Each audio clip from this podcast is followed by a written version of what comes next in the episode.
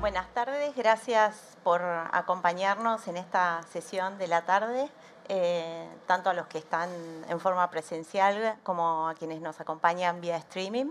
Espero que hayan podido disfrutar el break, que hayan podido interactuar con colegas, que es una de las finalidades del estudio cuando organiza estos eventos, generar un, un lugar propicio para que nuestros clientes y colegas puedan eh, interactuar con otros profesionales que enfrentan sus mismas problemáticas. Eh, en este panel vamos a tratar eh, dos cuestiones principales. Una de ellas está vinculada con todo lo que vinculado a los litigios comerciales, tanto locales como internacionales. Y después vamos a hablar de los desafíos que enfrenta en este año que, se nos aproxima todo lo que es el mundo del derecho administrativo y la regulación en un área de cambio de autoridades. Eh, en el panel tengo el gusto de estar acompañada por Ricardo Strower, socio del estudio y head del Departamento de Litigios y Arbitrajes, el doctor Julio Rivera, socio honorario del equipo también de litigios y arbitrajes, y nuestro invitado especial también en el área litigiosa es el doctor Alejandro Garro, el doctor Alejandro Garro que, bueno, estamos más que agradecidos por su presencia en este evento. Es eh, árbitro internacional y es profesor adjunto y, em, e investigador senior de la Universidad de Columbia. Así que nuevamente, en nombre del estudio y de todos los que nos acompañan hoy, muchas gracias. Y una vez que terminemos de abordar los temas más vinculados a, la parte litigiosa, vamos a tratar, Enrique Veramendi y yo, eh, los aspectos vinculados con el derecho administrativo. Enrique es socio también del equipo de derecho administrativo del estudio y quien les habla también, así que bueno, ahora nos, nos predisponemos a escuchar a Ricardo. Ricardo nos va a hablar de los controles y reclamos en materia de consumo, acciones de clase y arbitraje internacional. Así que... Muy bien, buenas tardes, un placer compartir el auditorio con ustedes y con este distinguido panel. Bueno, los, los meteorólogos hacen pronósticos todos los días. Claro, ellos tienen satélites, telescopios, este, y aún así a veces te dicen que no va a pasar nada y diluvia. A nosotros nos piden que hagamos pronóstico legal para el año 2023, este, obviamente sin ninguna aparatología, cosa que es muy difícil. Así que, habiendo hecho este caveat típico de abogado, este, arranquemos con los pronósticos. Em, por lo menos si nos equivocamos, este, nadie se va a mojar. ¿no? Eh, bien. Eh, yo le propongo mirar por el espejo retrovisor y, miremos cinco años para atrás. Y les diría varias décadas más. ¿Cómo funcionaban los juzgados? Los juzgados tenían, los escritos se presentaban siempre con, firma en cada hoja, largas filas de abogados para ver los expedientes, eh, las audiencias todas presenciales, ejércitos de procuradores mirando este, los expedientes, eh, las notificaciones que tardaban, se hacían puerta a puerta, se tardaban dos años, se perdían prácticamente en las notificaciones. Bueno, en los últimos años con la tecnología todo esto cambió y a partir de una modificación de, la Corte Suprema, los escritos se presentan con firma escaneada desde los estudios, todo está online, las notificaciones se hacen en el día, los oficios van todos online, las audiencias se hacen de manera virtual, los procuradores prácticamente desaparecieron, ya no hay colas.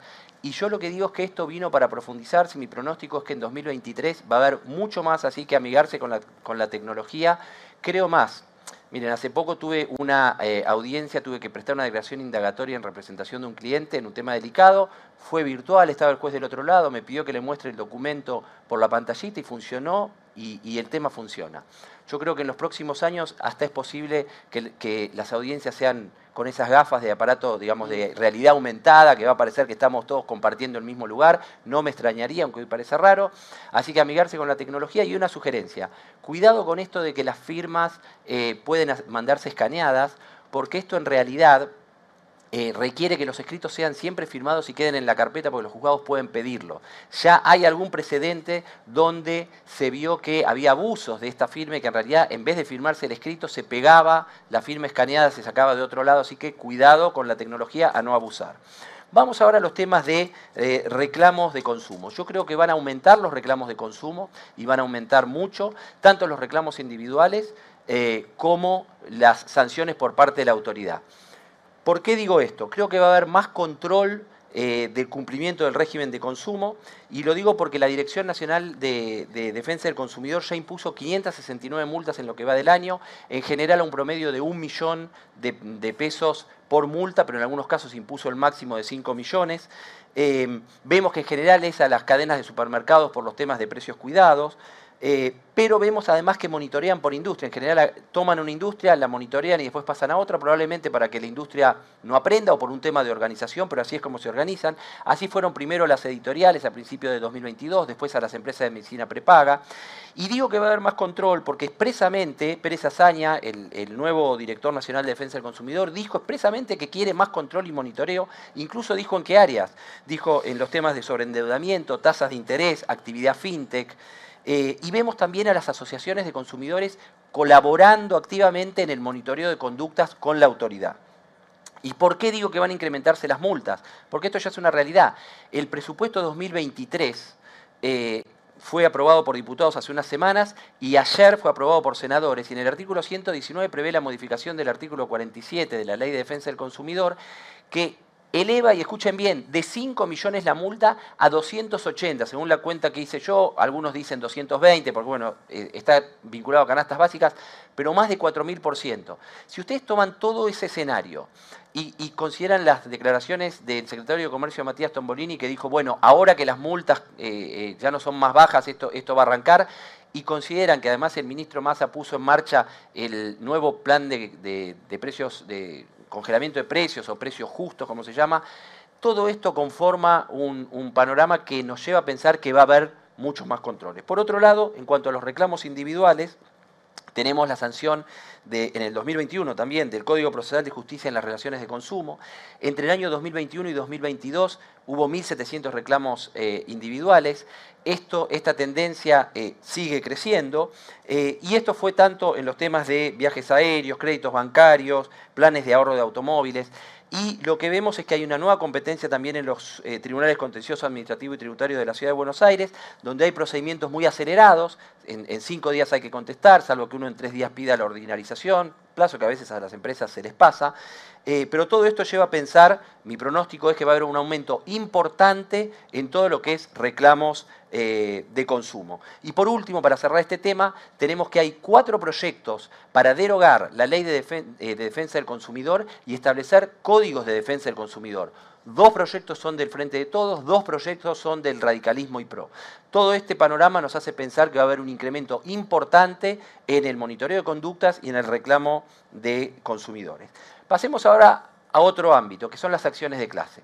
Ustedes saben que las acciones de clase nacieron hace mucho tiempo, con una reforma de la ley de la Constitución en el año 94 y con algunos artículos eh, perdidos ahí en la ley de defensa del consumidor, sin una ley de acciones de clase, pero aún así empezaron a prosperarse con creación pretoriana pero al principio había muchos problemas porque había duplicación de acciones de clase que distintas asociaciones promovían, no se, no se sabía dónde acumular, algunos jueces no reconocían legitimación en algunos casos a las asociaciones y empezó de a poco un ordenamiento de la Corte Suprema. La Corte Suprema de Justicia de la Nación empezó a dictar fallos como, como el fallo Alavi, como el fallo Padec con Swiss Medical, dictó algunas acordadas para clarificar cómo se certifica la clase, creó el registro público de acciones de clase para que no haya duplicaciones y se empezó a ensanchar la legitimación de las asociaciones. ¿Qué tenemos hoy?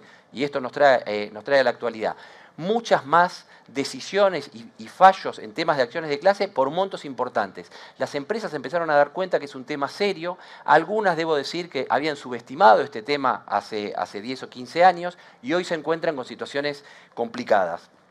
El otro tema eh, que hay que tener en cuenta, bueno, obviamente eh, estas acciones de clase eh, se dan en todas las industrias, ¿no? En seguros, bancos, telecomunicaciones, ambiente, turismo, y vemos que hasta se quiere estirar el tema a mercado de capitales. Eh, una gran discusión que existió en esta materia era si las asociaciones litigaban con beneficio de litigar sin gasto automático o no. Hace poco tiempo, hace un año, en el plenario AMBO, la Cámara Comercial decidió que litigan con gratuidad. Yo no voy a juzgar el plenario, ya está dictado, no me corresponde, pero sí les puedo decir que si una asociación puede interponer cientos de incidentes sin responder por las costas si pierde, pero sus abogados cobran si gana, la cancha está inclinada. Y si la cancha está inclinada, se rompió el principio de igualdad de armas y a mí eso me parece mal. Por eso estoy planteando en los, expedientes que en estos casos todos los incidentes deben ser sin costas para ninguna de las partes, para nivelar la cancha y respetar el principio de igualdad de armas. Por supuesto, ningún juez me llevó el apunte de momento, eh, pero vamos a insistir. Tampoco lo han rebatido con argumentos haciéndose cargo, a veces se ha eludido la discusión, pero vamos a insistir. El otro tema son los acuerdos transaccionales. Ustedes saben que hace unos años los acuerdos, algunos acuerdos transaccionales se declararon nulos porque se consideraba que había mucha, eh, digamos, mucho beneficio para los abogados y poco para los consumidores. Hoy día hay un escrutinio muy riguroso por parte de los jueces y del Ministerio Público para que eh, los acuerdos sean con beneficio real para los consumidores. Entonces, esos acuerdos hay que hacerlos seriamente y estructurarlos eh, debidamente. El otro tema que vemos es que hay algunos fallos que autorizaron ya el control cruzado, que una asociación pueda supervisar lo que hace otra en un expediente. Vamos a ver qué pasa en 2023 con esos temas. Y otro tema interesante eh, es la importación de acciones de clase. Estamos viendo asociaciones que copian reclamos de acciones de clase de Estados Unidos o de Europa y los traen a la Argentina para empresas que están en el país. Son reclamos generalmente importantes que requieren que los abogados de la empresa acá estén coordinados con, los abogados del exterior, porque no se puede decir en una jurisdicción una cosa y algo diferente en la otra. Y además porque las asociaciones están al tanto de lo que se hace en otras jurisdicciones. Y por último, en el ratito que me queda, les quiero comentar sobre el arbitraje. El arbitraje también lo vemos creciendo mucho localmente. Ustedes saben que hubo dos hitos importantes. En el 2015 se sancionó el Código Civil y Comercial que estableció el un capítulo para el arbitraje con el principio competence competence, obligaciones para los árbitros, cuestiones que se pueden arbitrar y cuáles no, pero había un problema en el artículo 1656 porque no quedaba claro si no se estaba diciendo que siempre el laudo iba a ser apelable si era contrario a derecho. Esto generó muchas dudas porque la, la belleza del arbitraje es poder sustraerse de los tribunales, hasta que, por eso algunos no querían venir a la Argentina, a fijarla como sede, hasta que el fallo amarilla y Tinogasta de la Cámara Comercial estableció que en realidad, si se renunció a la apelación, pues no hay apelación posible, aunque el lado sea contrario al ordenamiento jurídico, y este, eso se refería en realidad al recurso de nulidad. Luego, en el 2018, Argentina sancionó la ley de arbitraje comercial internacional, siguiendo los estándares de la UNCITRAL, y después vinieron algunos fallos de la Cámara Comercial que, digamos, en la buena senda, el competence competence, que, es que, son los árbitros los que resuelven sobre su propia competencia, ese es el fallo este, uno de los fallos de la Cámara, de la cámara Comercial, eh, en el fallo Octibor que, que, la, que la Cámara Comercial entiende que aunque haya notas de orden público, igualmente la cuestión puede tramitar por arbitraje, un fallo de la Corte que dijo que los laudos, digamos, hay que revisarlos con criterio restrictivo, que en principio no hay que entrar al fondo de la cuestión, que eso también es positivo, y hace poco, este, Pérez Iturraspe con Auferio, un fallo de 2022 que eh, dijo que el error de derecho no es un argumento para anular un laudo si está renunciado el recurso de apelación.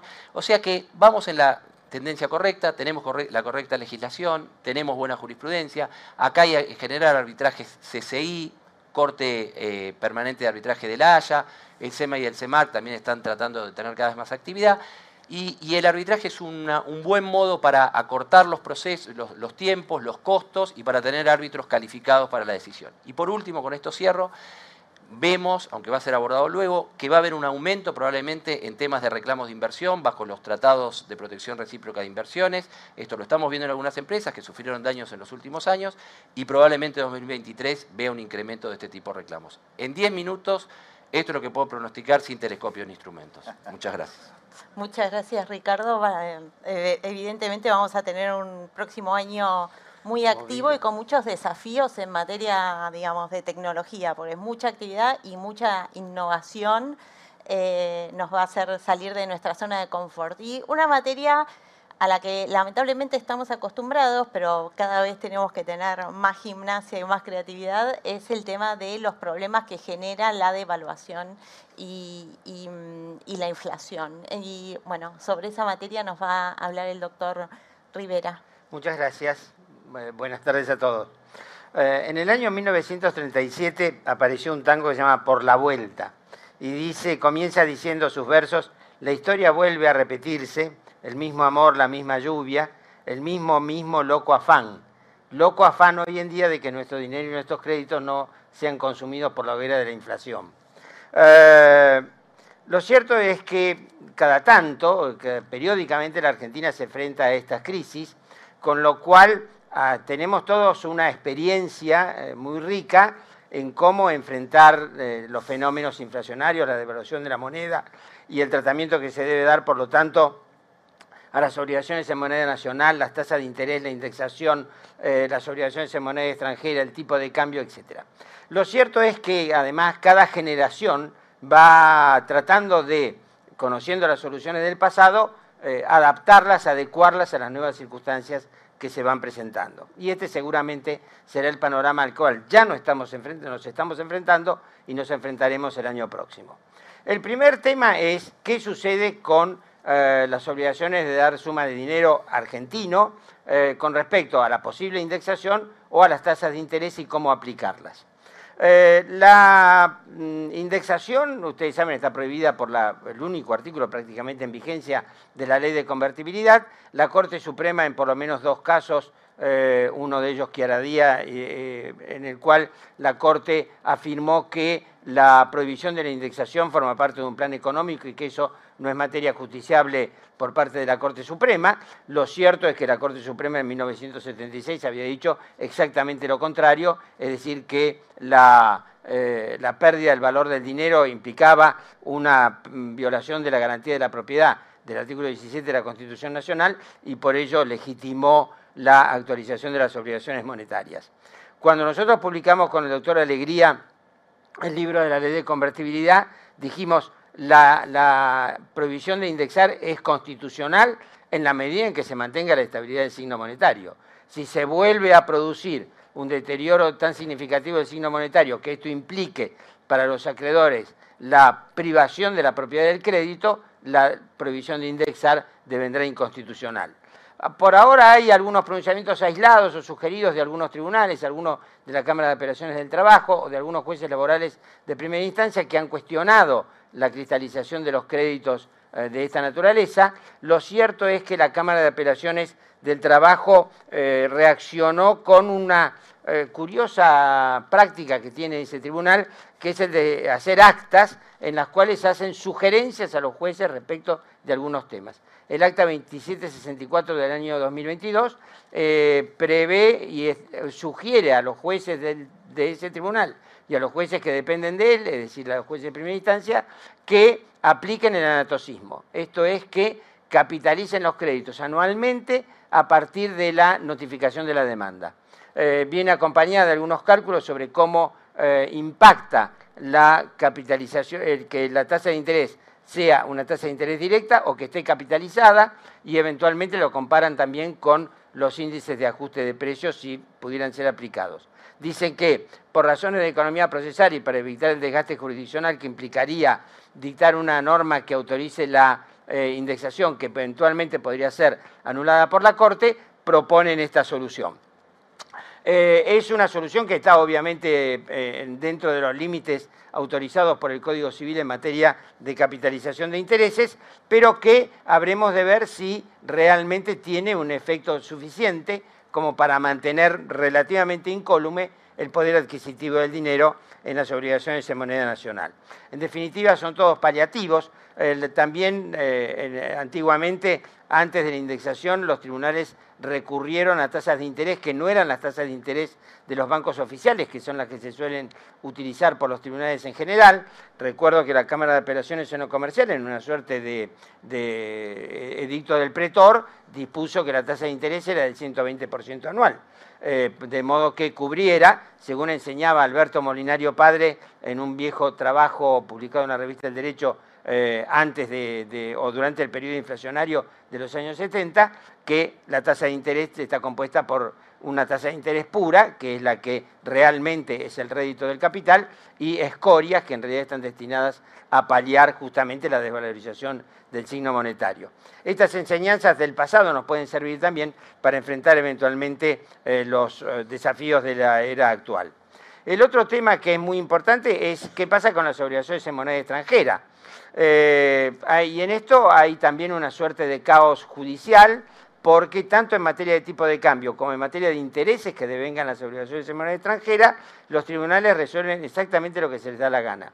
Es decir, hay tribunales que eh, resuelven, por ejemplo, que el tipo de cambio es el tipo de cambio del de MEP o el tipo del contado con liquidación o del tipo de cambio solidario con más o, no el, adicional de retención del impuesto a las ganancias. Esto indudablemente, esto último eh, es un error, no, debería ser incluido porque no hace a la cotización de la moneda extranjera, sino que es un anticipo de un impuesto que paga el sujeto que, tiene que eh, eventualmente liquidar dólares bajo este sistema. Eh, y eh, existe algún precedente importante y preocupante. Importante porque emana de la sala D de la Cámara Comercial, que es una cámara, que es una de las salas siempre prestigiosas de, la Cámara, es la que yo integré hace muchísimos años. Su prestigio ahora viene del hecho de que está el doctor Heredia en ella, que es un abogado o es un profesor eh, distinguido y, que pone sus votos de manera muy fundada, pero me parece que en este tema él ha eh, sostenido y sostiene la sala que el único mercado que se puede tomar en cuenta para liquidar las obligaciones de moneda extranjera es el mercado oficial y único de cambios. Y esto me parece que es un poco dogmático, porque no hay ninguna razón para que este sea el único mercado que se puede tomar. Pero él trata de fundar esto en dos razones. La primera es que las operaciones como la del dólar MEP o la del contado con liquidación no son operaciones de cambio propiamente dichas. Eh, y lo cierto es que eh, eh, cita un fallo de la Corte Suprema de la Nación que dice exactamente esto. Pero es un fallo dictado en una causa penal y donde lo que la Corte examinaba era si la conducta del sujeto era la conducta tipificada por la norma penal que eh, sancionaba ciertas, eh, ciertas transacciones realizadas al margen de los mercados oficiales.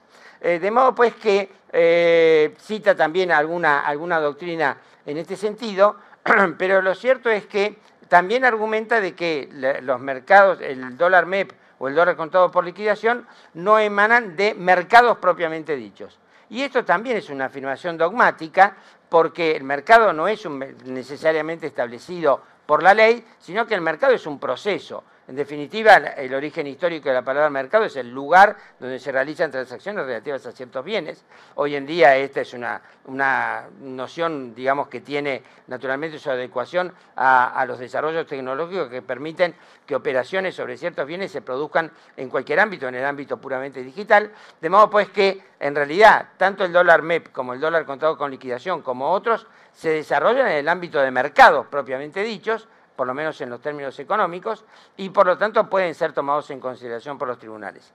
Con respecto a la tasa de interés en moneda de obligaciones en moneda extranjera, eh, bueno, también hay que van del 4% al 12% fallos de toda naturaleza y, laya, eh, sin mayores fundamentos. Eh, la mayor parte de los jueces no se toman el trabajo de justificar por qué adoptan uno u otro tipo de tasa de interés. Sí con respecto al tipo de cambio, porque siempre han dicho que debe ser el más próximo al real.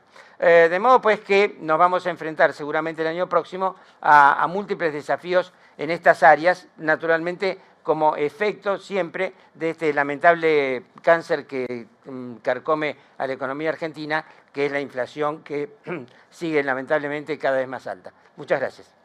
Muchas gracias, doctor. La verdad, un placer escucharlo y el poder de sintetizar tantas opciones, tantas alternativas y soluciones diferentes a un mismo problema en 10 minutos es admirable. Eh, y ahora vamos a escuchar a nuestro invitado especial, que es el doctor Alejandro Garro, que nos va a hablar de eh, una visión comparativa en lo que hace a la Administración de Justicia en la interpretación de contratos comerciales internacionales, eh, con un enfoque comparativo entre la Argentina, los países de la región y Estados Unidos, y también nos va a hablar de la Argentina como sede de los tribunales arbitrales, así que lo escuchamos.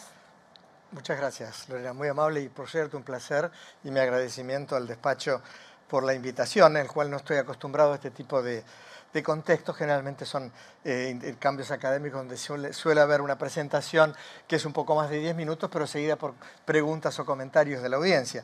Como en este caso no lo va a haber, mi objetivo va a ser fundamentalmente darles una perspectiva, como decía Lorena, de afuera, de un observador, para quien, como ustedes, tienen que dialogar con los clientes y hacer de profetas y decirles qué es lo que probablemente vaya a pasar el año próximo o los subsiguientes, cosa que no voy a hacer, pero sí les voy a poder decir de que con respecto al tema estándares de administración de justicia, lo que observo de nuevo podría empezar con el tango de la, de la historia, vuelve a repetirse también, porque también es importante tener una mirada retrospectiva respecto a cómo ha sido la situación antes para ver lo que va a ser en el futuro.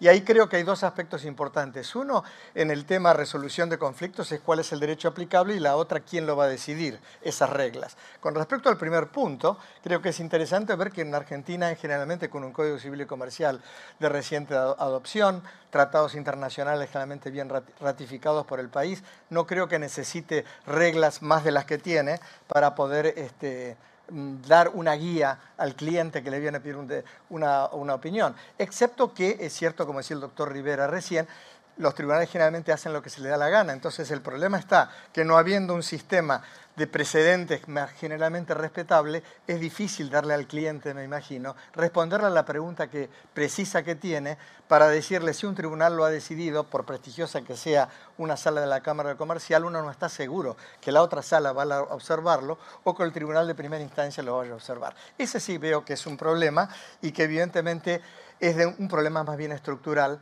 que un problema específico. Otro problema estructural con respecto a la Administración de Justicia está dado, obviamente, separación de poderes, independencia del Poder Judicial, que empieza por el tribunal más alto, la Corte Suprema de Justicia, y los tribunales inferiores.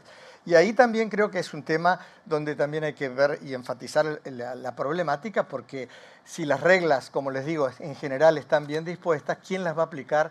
Es algo muy importante y ustedes en su labor de profeta jurídico le tienen que decir al cliente, probablemente si esto llega a controvertirse, un árbitro o un juez va a decidir de tal manera. Es difícil hacerlo.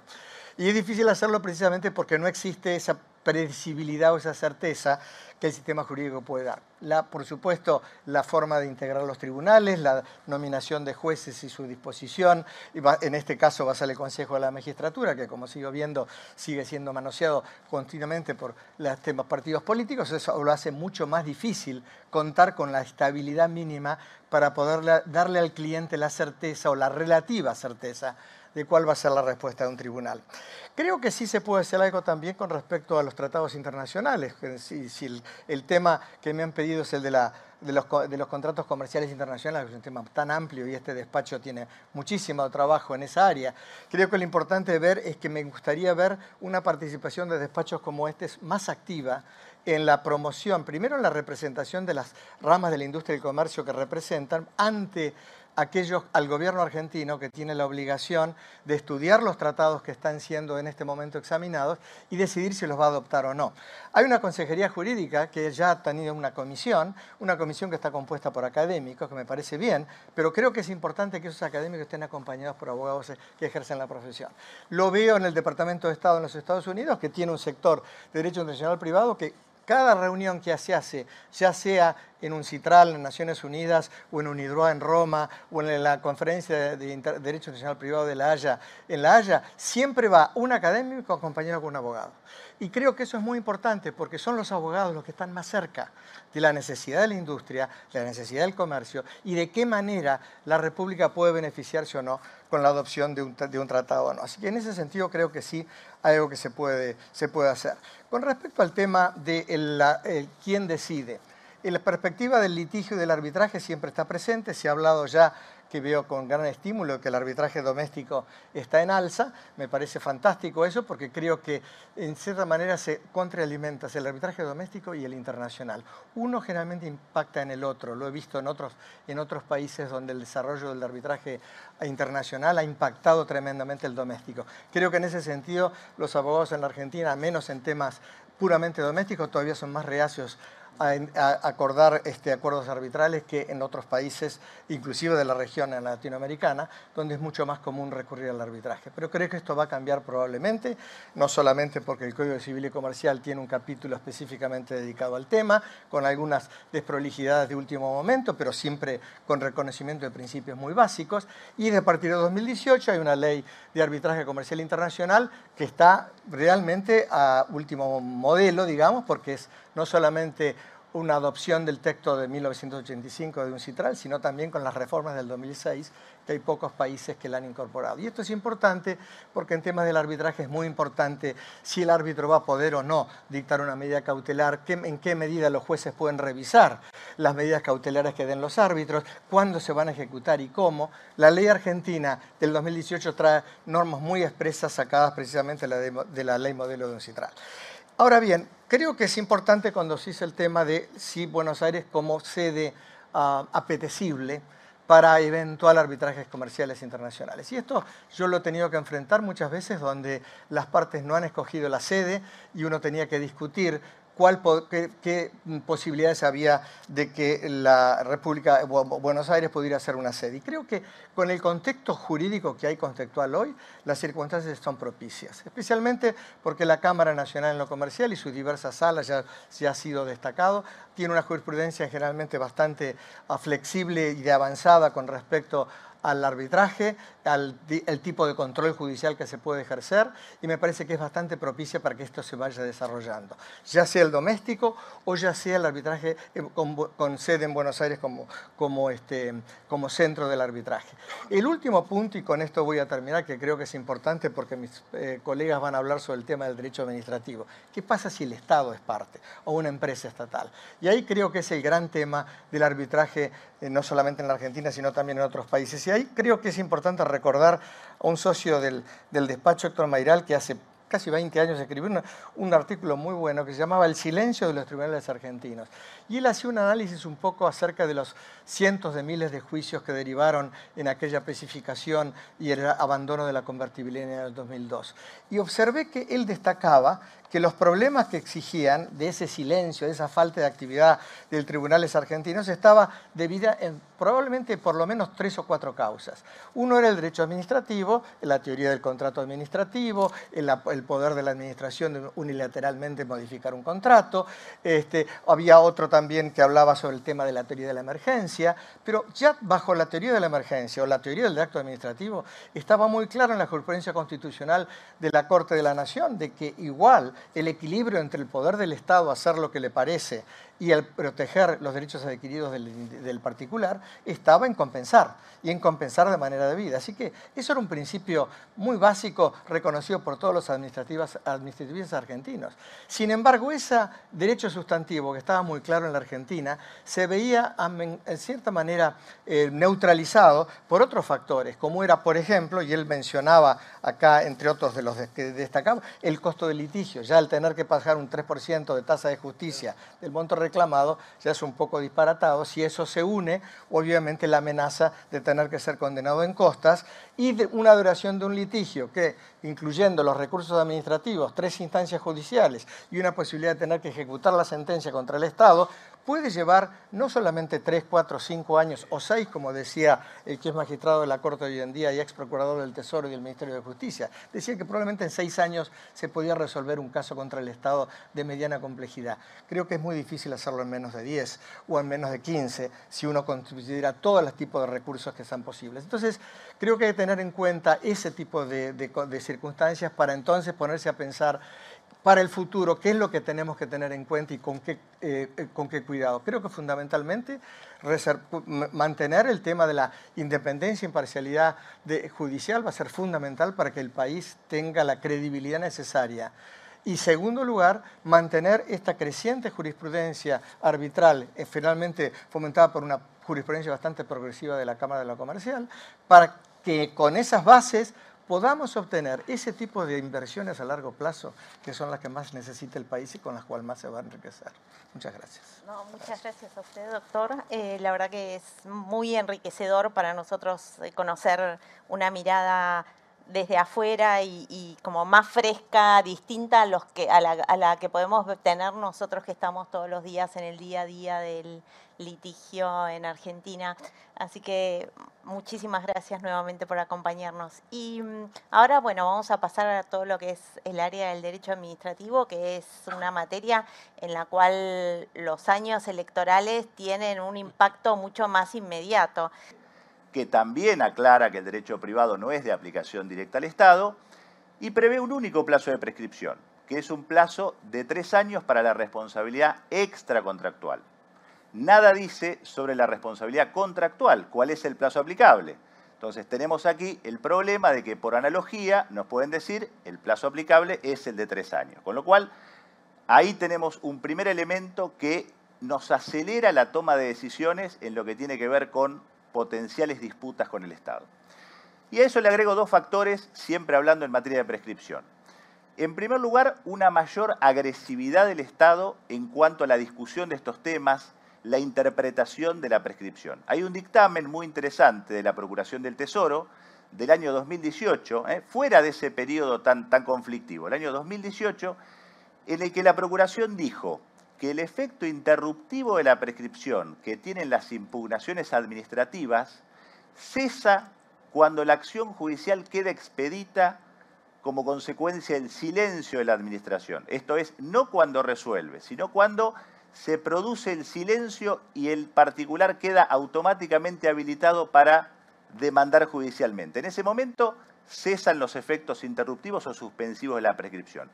Esto es importante porque muchas veces las empresas, por un tema contable, para demorar una reserva, una previsión, muchas veces agotan el arsenal de impugnaciones administrativas con la idea de patear la cuestión para adelante. Bueno, esto contablemente puede ser útil, pero puede tener un problema desde el punto de vista de la prescripción. El otro factor que se presenta es el siguiente. Durante el periodo que antes mencionaba, 2002-2015, la verdad es que hubo una suerte de entendimiento, acuerdo tácito entre la administración de ese momento o de esos periodos y los particulares. Se presentaban las impugnaciones administrativas y raramente se resolvían, lo cual permitía que la cuestión se dilatara en el tiempo. En esta administración advertimos que en muchos casos esas impugnaciones se resuelven.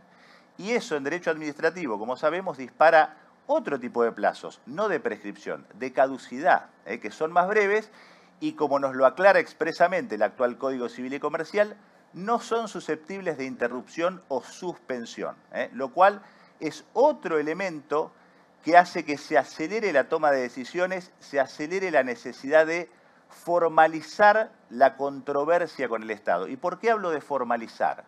Porque hay distintas formas o modos de formalizarla. Y aquí también hay una tensión que tienen que resolver las empresas y sus abogados. El objetivo es preservar derechos. Bueno, ¿qué es lo más conservador generalmente, lo más seguro eh, para preservar derechos, para cubrirnos del riesgo que plantean los plazos de prescripción, de caducidad? Y, naturalmente, iniciar la demanda. Ahora, eso tiene, no solo tiene costos, eh, como explicaba el profesor Garro, 3% de tasa de justicia, honorarios, etcétera, sino que también, y esta es una dinámica constante en las distintas administraciones de los últimos años, ocurre que cuando la controversia se judicializa, se produce una suerte de osificación del tema, como dicen los americanos, y es muy difícil llegar a un entendimiento transaccional, es muy difícil acordar. ¿Por qué? Porque la dinámica ¿eh? de la relación pasa a estar presidida por los abogados del Estado, que tienen un interés legítimo seguramente, pero un interés al fin, en cobrar honorarios. ¿eh? Si el pleito es muy importante, la potencialidad, la expectativa de cobro de honorarios es muy importante y esto, esto dificulta la posibilidad de llegar a un entendimiento. Entonces, hay que analizar siempre, valorando estos distintos aspectos en tensión, cuál es la mejor forma de darle una formalidad a la iniciación de esta controversia que no nos dispare todas las contingencias o por lo menos que las reduzca en lo posible. Y esto remite a otro tema que se tocó en el panel y que también es muy actual y que sobreviene eh, con mucha fuerza en las eh, situaciones de recambio de administración, que es la temática de los posibles planteos o reclamos de inversión bajo los tratados bilaterales, los muchos eh, tratados bilaterales de inversión que eh, ha celebrado la Argentina. Y que realmente, eh, debemos decirlo, ha sido o es la única garantía jurídica que el Estado argentino no ha defolteado.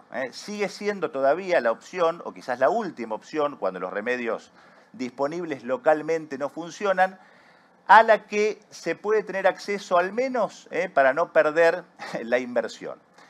Es verdad, ¿eh? es verdad que en los últimos años ha habido una suerte de declive en los estándares de cumplimiento de laudos por parte del Estado argentino. Había, se había iniciado un proceso bastante positivo en 2013, año a partir del cual Argentina empezó a cumplir con los laudos firmes, con descuento, pagando con bonos, pero cumpliendo al fin. Ese proceso de alguna manera se ha visto interrumpido en los últimos años. Existen actualmente procesos de ejecución de laudos en el exterior, en la Argentina, el estudio. Tenemos la suerte de estar trabajando en varios de esos procesos, pero así todo, el sistema, tratados bilaterales de inversión, más arbitraje internacional en el CIADI, sigue siendo, digamos, el último recurso, pero recurso al fin, que nos plantea, digamos, la conducta del Estado argentino frente a las inversiones extranjeras. Ahora bien, este, eh, qué desafío plantea la gestión de estas cuestiones. Creo que hay dos, tensiones clásicas que se producen frente a esta cuestión. Primero lo que yo llamo la tensión entre el abogado internacional y el abogado local, ¿eh? entre el estudio que lleva el potencial reclamo de inversión y el estudio que asesora localmente cuando no es la misma firma. ¿Cuál es el objetivo del estudio internacional? Y preservar todo lo posible el reclamo de inversión. Entonces el consejo muchas veces es evitemos los reclamos, los reclamos locales, perdón, no nos metamos en litigios ante la justicia argentina. Pero frente a eso, ¿cuál es muchas veces la advertencia del abogado local? Cuidado, porque si la compañía, además de los inversores extranjeros, de los accionistas extranjeros, tiene accionistas locales o tiene accionistas extranjeros que no estén cubiertos por un tratado bilateral de inversión, como por ejemplo los accionistas brasileños, Brasil no tiene tratados bilaterales de inversión con la Argentina, de alguna manera ese derecho hay que preservarlo y eso obliga a tener que recorrer las instancias de protección de la justicia local en paralelo, en forma complementaria al reclamo de inversión ante el CIADI. Y la última, ¿eh? la segunda tensión que esto genera es el timing, el timing de cuándo presentar el reclamo de inversión a la administración saliente con el riesgo, con el problema de que se enoje el gobierno de turno y que en los últimos meses que le quedan agrave el daño, escale la controversia, o a la administración entrante, con el riesgo de que los nuevos funcionarios se enojen porque la reclamación les llegó a ellos y no se le hicieron a los anteriores que habían causado el problema. Bueno, la respuesta es muy simple no hay un buen momento para presentar un reclamo de inversión. Siempre puede haber situaciones enojosas, siempre puede haber funcionarios ofendidos. Por eso nuestra sugerencia es, en todos los casos, administremos esta situación necesariamente, digamos, compleja, del modo que mejor asegure el reclamo jurídico y tratemos de amortiguar en lo posible las posibles enojos, las posibles medidas retaliatorias, sabiendo que funcionarios ofendidos o un poco enojados siempre va a haber. ¿eh?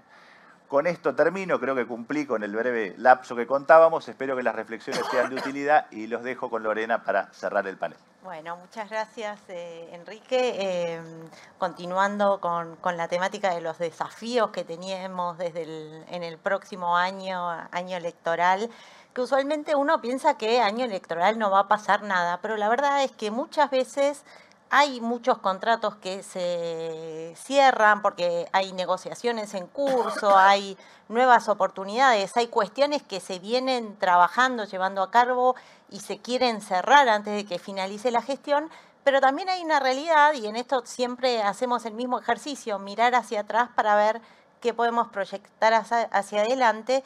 Y lo que podemos notar es que hay como ya una costumbre, una política de Estado de que cuando cambia la administración, usualmente se revisan los contratos de la administración anterior, por lo menos los contratos administrativos, y más aún cuando se trata de contratos firmados en el último periodo. Eh, ¿Esto qué significa? ¿Que no se pueden firmar contratos? No, la verdad es que en, en, estos momentos muchas veces es en el momento en el que el regulado y el regulador ya se conocen más y están en mejores condiciones de firmar un acuerdo. Pero bueno, como esto tiene riesgos que tienen que ver con la posibilidad de que el próximo gobierno declare una nulidad, de que el próximo gobierno eh, pretenda eh, incumplir las prestaciones a su cargo, invocando por ejemplo, un defecto en el procedimiento de selección de contratistas o una investigación penal, por ejemplo, bueno, el consejo que nosotros estamos dando a nuestros clientes es no paralizarse, pero sí empezar a armar un caso, empezar a tener y asegurarse de que existan todos los dictámenes que tienen que estar en el expediente para poder respaldar ese nuevo contrato o respaldar esa nueva renegociación o ese acuerdo de precios que se va a acordar. Digamos, a veces esto la administración, que es quien lo tiene que hacer, no lo hace. Entonces lo que nosotros tratamos de pedirle a nuestros clientes o les aconsejamos a nuestros clientes es, bueno, armemos el caso presentando en el expediente administrativo el trabajo interno de la compañía, por ejemplo, certificaciones, eh, documentaciones técnicas, análisis económicos que respaldan los eh, respectivos contratos o que respaldan que un producto es el único en la naturaleza y por eso estaba justificada, por ejemplo, una contratación directa. Entonces, digamos, por lo menos esto no va a evitar que haya una revisión del contrato o un cuestionamiento, pero nos va a dejar mejor parados. Y otra cuestión también relevante en estos periodos es tener en cuenta que, em, teniendo en consideración que al día de hoy la emergencia que había sido muy amplia en el 2019 cuando eh, eh, tomó eh, la administración el nuevo gobierno, quedó hoy limitada a una emergencia administrativa y dado que la situación económica tampoco es la mejor, tampoco podemos descartar que haya una nueva declaración de emergencia. Entonces ahí ya no es que va a existir una revisión caso por caso de los contratos, sino que podría existir la posibilidad de que haya una norma general de emergencia que delegue competencias, que habilite, digamos, revisiones generales de los contratos. Eh, esto lo hemos visto, pasó en el 89, pasó en 1999, con leyes formales que habilitaron a la Administración a hacer eso, y también en otros gobiernos con no ya leyes formales, pero sino con la actitud, digamos, con los hechos eh, que claramente tendían a revisar lo que había hecho la administración anterior.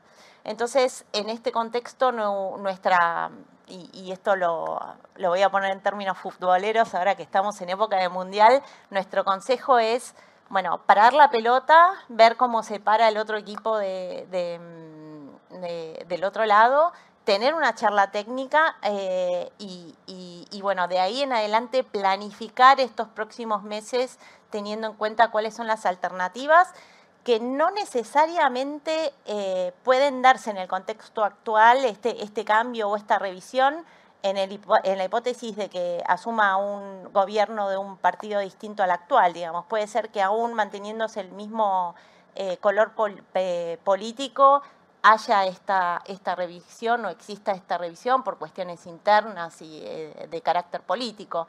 Entonces, bueno, traduciendo este parar de la pelota a términos jurídicos, el consejo es eh, planificar, estrategia, eh, organizar y, mirar para adelante, parar un poco el, el día a día para analizar el contexto de cómo seguir hacia adelante. Así que bueno, eh, ese eh, me parece que es el, consejo que podemos tomar de, toda esta charla y bueno, los invitamos a, seguir eh, presenciando el evento. Ahora vamos a tener una charla que va a moderar Cecilia Mairal sobre las perspectivas del mercado cambiario hacia el futuro, así que bueno, seguramente va a ser muy interesante y, y desafiante como todo lo que venimos viendo hasta ahora, ¿no? Así que les agradecemos mucho.